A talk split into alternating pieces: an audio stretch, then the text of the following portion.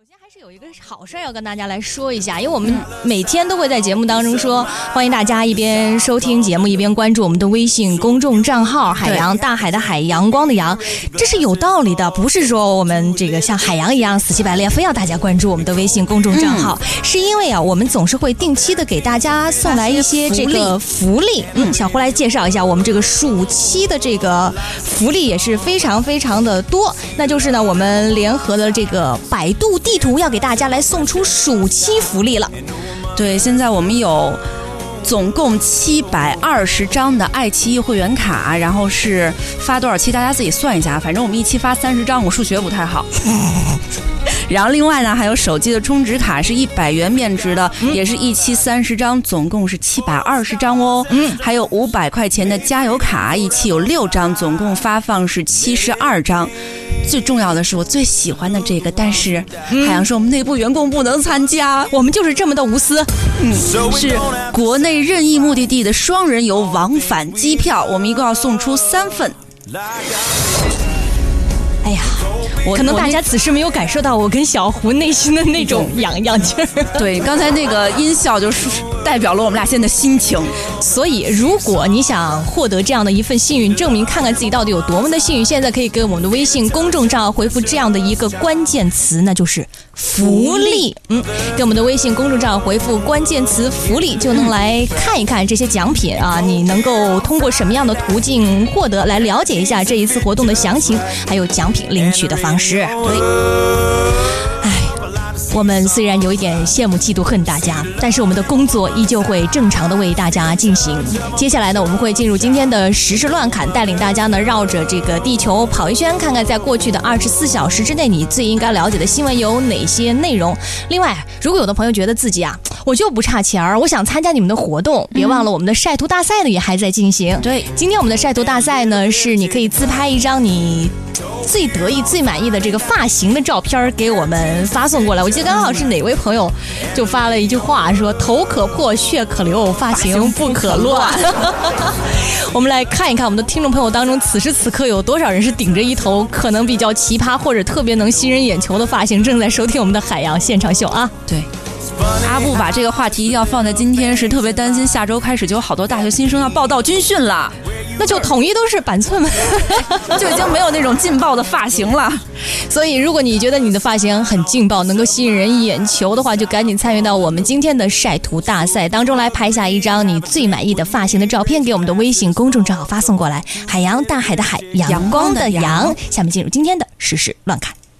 新浪搜狐的正事，天涯豆瓣的闲言，焦点访谈的责任感，嬉笑怒骂中纷纷入伙，时事乱侃。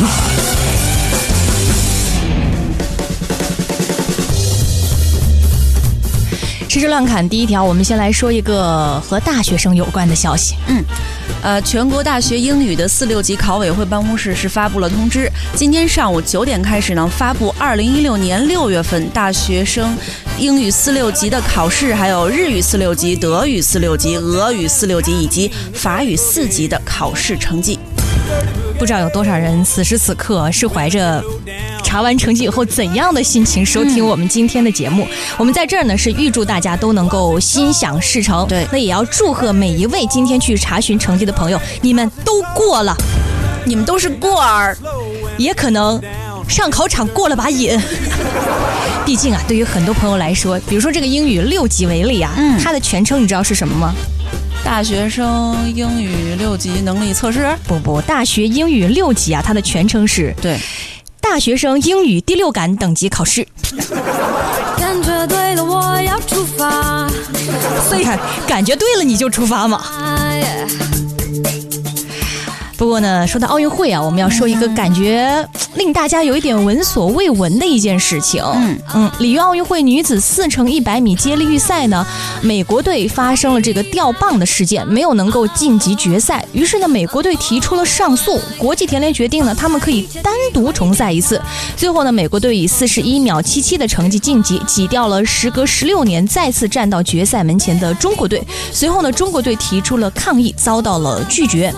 那么在这一场重赛，就只有美国队单独参加的重赛的这个比赛的过程当中，央视解说员呢是这样解说说，田径比赛如果在这种单纯的环境当中进行比赛，就像训练一样，没有对抗，没有竞争，它就失去了竞技赛事的意义，它就不能够称作为田径比赛。在这种比赛环境当中的成绩也没有太多参考的价值。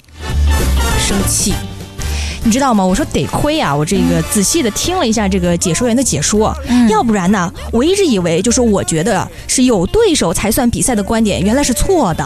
而且你知道我看到这个新闻，就是看到这个事件的第一反应是什么吗？嗯，我特别想说，就是感冒病毒干扰了孙杨，我们能不能再申请重游一次？尤其是在他感冒之后再游。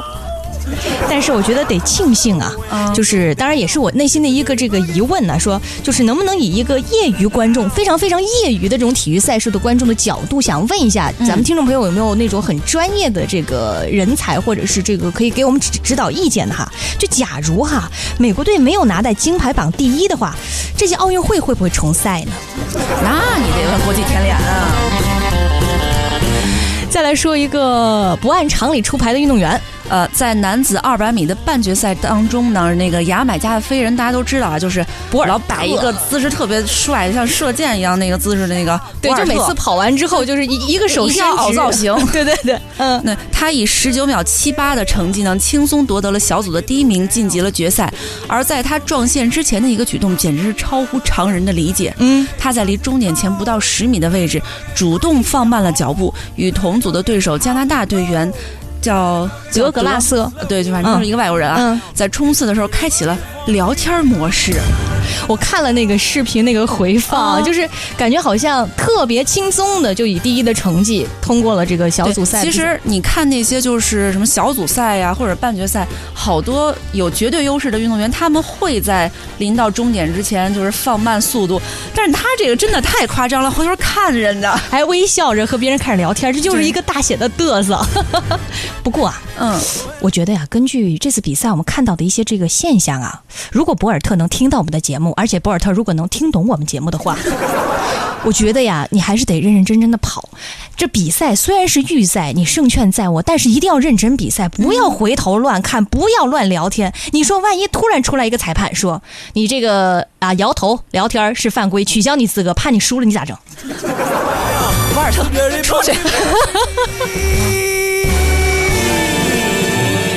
再来说一个事儿啊，之前呢有这个外国媒体报道说，里约奥运会的金牌得主来自俄罗斯的叶夫根尼季先科呢，是普京的这个保卫人员之一。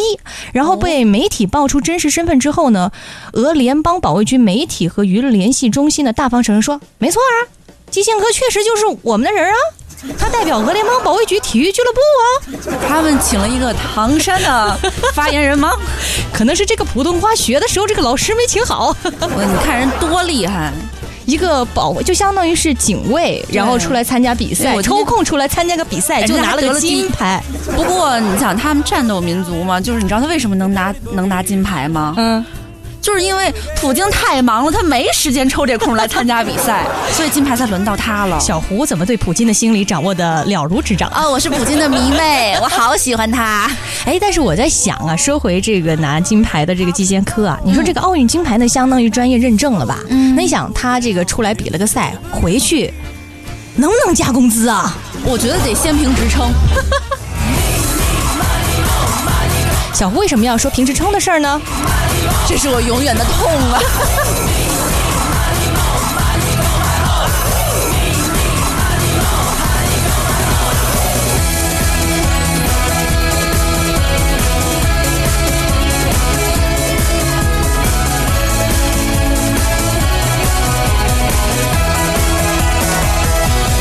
好的，就卡在歌词出来第一句，我们来说下一条新闻。这个事情呢，发生在烟台。烟台有一名二十三岁的男子李某啊，他精通 PS 平面设计，但是没想到啊，他购买了电脑和打印机设备，自己设计二十元面额的假币的模板，打印出了上千万的假币，销售网络呢涉及到了十五个省。而据介绍，全国很多的分销商居然为他的这个技术点头称赞，甚至说是供应不求。当然，目前李某已经被警方抓获了。你有这技术，你去影楼工作好不好？所以你看，我记得呃那个时候考大学的时候，哦就有人说选择专业的时候一定要这个慎重，要考虑到未来自己的这个就业呀、嗯这个薪资问题。你们选择专业的经常说学设计啊很赚钱，来钱快，你看有道理。当然这是个玩笑话，大家千万别学啊！违法乱纪的事儿咱绝对不能做啊！嗯，再来说私房钱的事儿。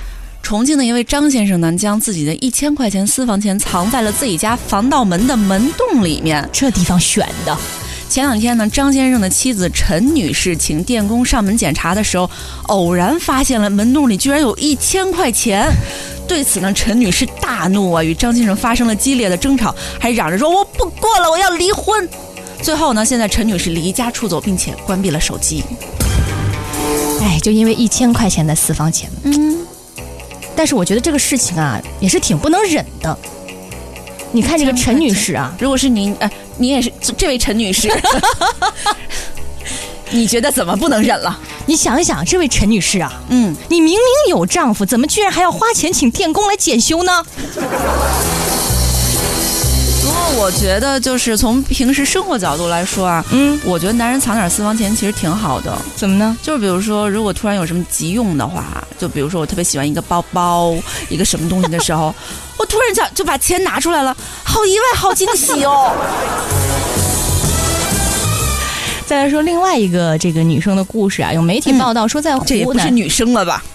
嗯，奇这样女子这样听的话，大家可能那个可能主角会比较开心吧。啊好的嗯，这个女孩子呢，哦 居然怀孕十七个月还没有生出宝宝，然后很多医生都表示说这样的事情他们从来都没有碰到过，而且怀孕十七个月还不生，这是不大可能出现的事情。对呀，肯定不会出现。啊嗯、对此事呢，我也是去详细的询问了一下海洋现场秀专家团队的医学专家。海大夫吗？嗯，他就给出了这样一条建议啊，他说啊要提醒广大的女性朋友们，一定要正确的区分自己到底是怀孕了还是长胖的。真当怀的是哪吒呀？十七个月，不可相信。对呀，再来说一个工作上的事儿，辞职信。嗯，上海一家公司的职员呢，小何最近的一封辞职信是走红了。他是这样写的：他说天气太热了，公司附近的外卖都吃腻了。对此呢，小何的领导回复的是同意，注意你的体重。我觉得这个领导跟这个小何也算是特别的一个奇葩搭搭档。对那个最新的这个进展哈，说是据了解，经过沟通呢，目前公司是准备将这个小何调往分公司。小何呢也拿回了自己这样一封吸引眼球、奇葩的辞职信。啊，但是呢，其实我看了这个后续之后啊，我觉得有一点可惜了了。你想想，这个他的辞职信呢，充分的体现出了他是一个这个吃货的这个特征。你想，嗯本来他接下来更容易的挣钱方式，应该是在前公司的附近开几家新的外卖店，不就能挣钱了吗？可惜不